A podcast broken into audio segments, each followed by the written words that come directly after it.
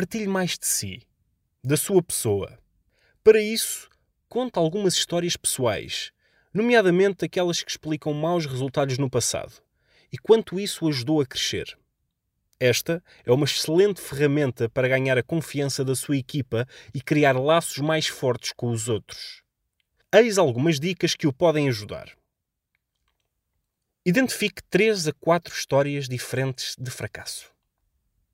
Em cada uma dessas histórias, explique no final a lição de vida que retirou. Seja genuíno, transmita a vulnerabilidade que o levou a um resultado menos bom. Use frases como senti-me, fui assaltado por algum pânico, tive receio ou hesitei.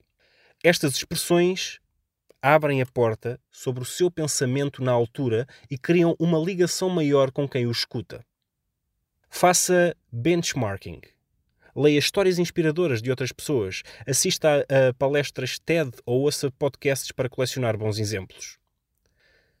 Pratique no dia a dia, em casa e com os amigos, e isso vai ajudá-lo a incorporar as histórias num discurso prático, antes de trazê-las para palco.